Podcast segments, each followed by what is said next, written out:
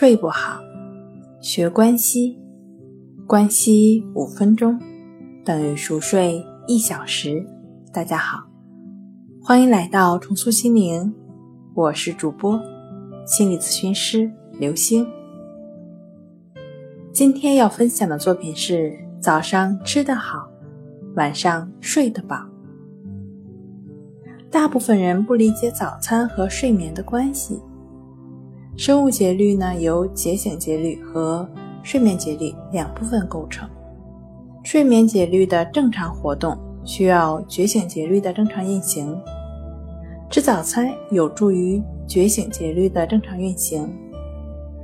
吃好早餐的人不仅做事情能够充满热情，对于棘手的问题也能快速的做出正确的判断。而且身体也需要在早上补充睡眠期间消耗的能量。如果不吃早餐，中午就容易暴饮暴食，这样一来，下午就容易犯困。中午撑开的胃，到了晚上需要更多的食物才能填满。吃早餐的人比不吃早餐的人平均健康指数高出百分之十。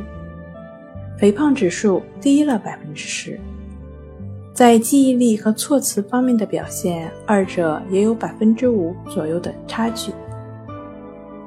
如果晚饭吃过之后再吃夜宵，就等于在下午至晚上这段时间吃了三顿饭。这种用餐的方法会增加脏器的负担。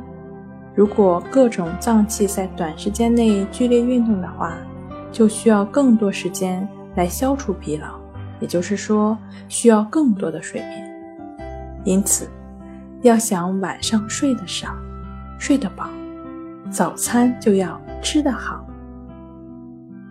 好了，今天给您分享到这儿，欢迎关注我们的微信公众账号“重塑心灵心理康复中心”，也可以添加幺三六九三零幺七七二三。与专业的咨询师对话，了解失眠的解决办法。那我们下期节目再见。